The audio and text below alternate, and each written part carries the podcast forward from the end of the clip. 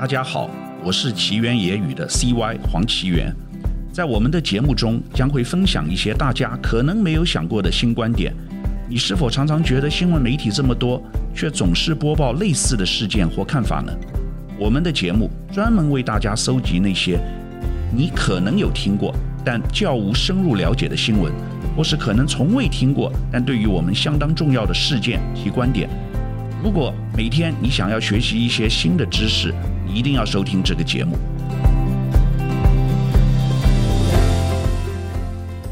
今天我想为各位说一个欧美非常流行的新金融趋势，叫做 SPAC，S-P-A-C，代表空白支票公司。简单说是一种快速借壳上市的方式。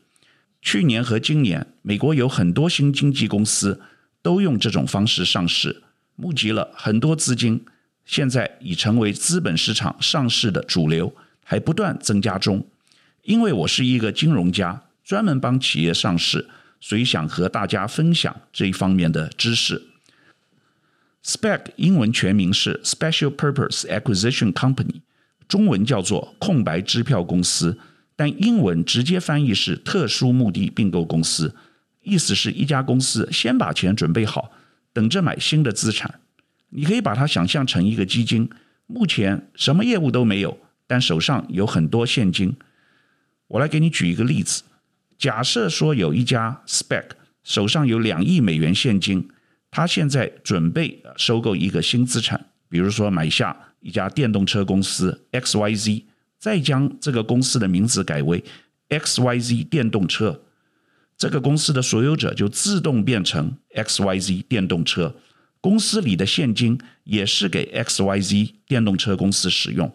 换言之，Spec 只是先帮 XYZ。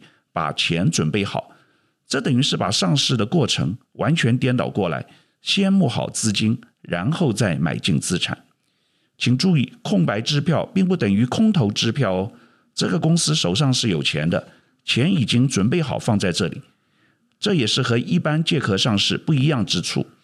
传统我们借壳上市都是找很烂的公司，快要破产，手上大多没有现金，然后必须要把资产装进去。再利用这个题材去募集资金，但是空白支票公司 Spec 已经先将钱募到，不需要再等六到八个月的时间准备上市，直接把新资产装到这个公司里面，就立刻可以达成上市的目标。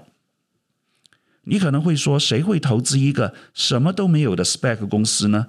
凭什么白白给公司两亿美元？关键就在于 SPAC 的发起人必须很有信誉。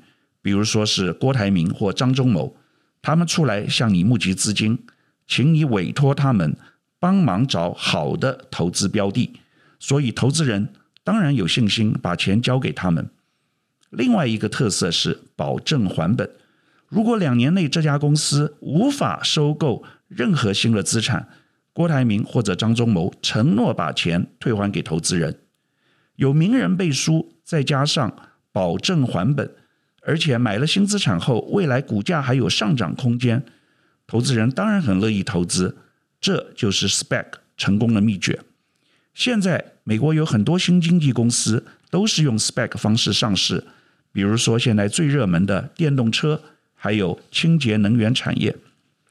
新经济企业就是要炒作概念，比如说比特币或者是区块链，时间非常重要，一定要趁着热潮上市。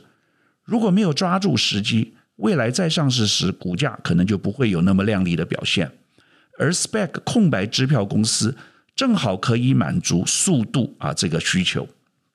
Spec 现在已经成为上市主流，美国新上市公司一半是用这种形式。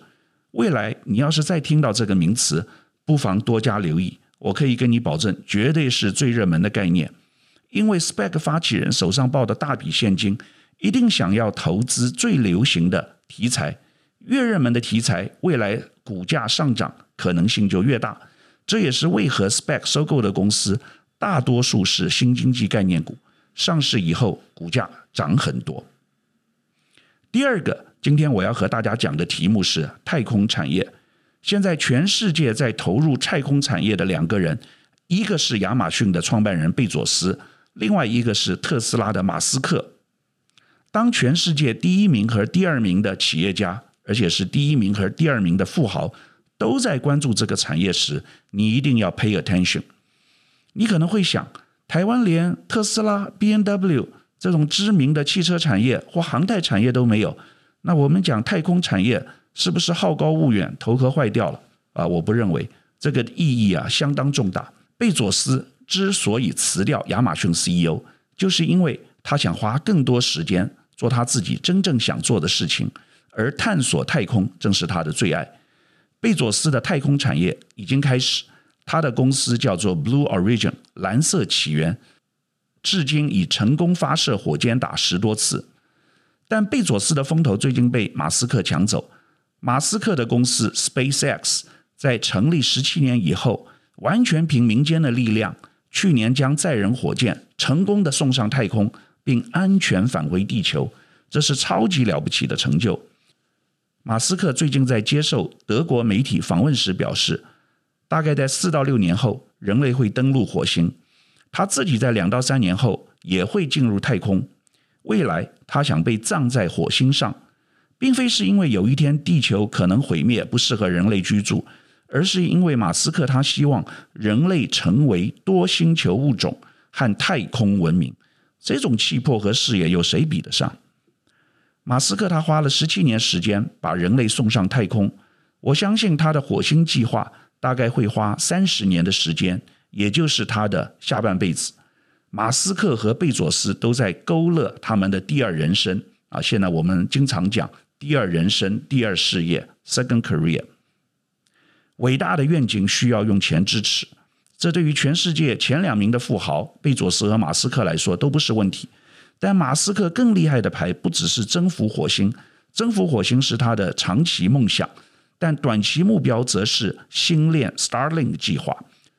星链将在地球上空发射一万颗卫星，现在已发射上千颗，未来在地球上任何地方都可以接受到高速宽频内容。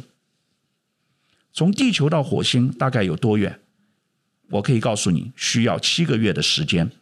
最近，美国太空船毅力号成功登陆火星，照片清晰的传回地球。我不知道你看到没有，真的是令人叹为观止。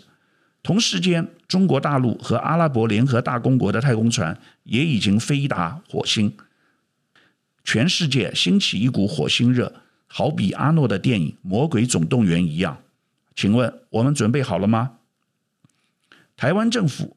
的确有看到这块市场。最近在探讨二零三零年未来愿景时，科技部长特别有提到太空产业。目前已经有一些台湾企业打进 Starlink 的供应链。我们或许没有能力发射火箭，但绝对可以生产关键零组件。我认为太空产业未来的潜力不逊于电动车。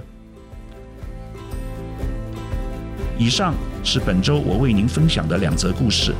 如果您喜欢今天的内容，欢迎订阅，持续收听我们的节目《奇缘野语》。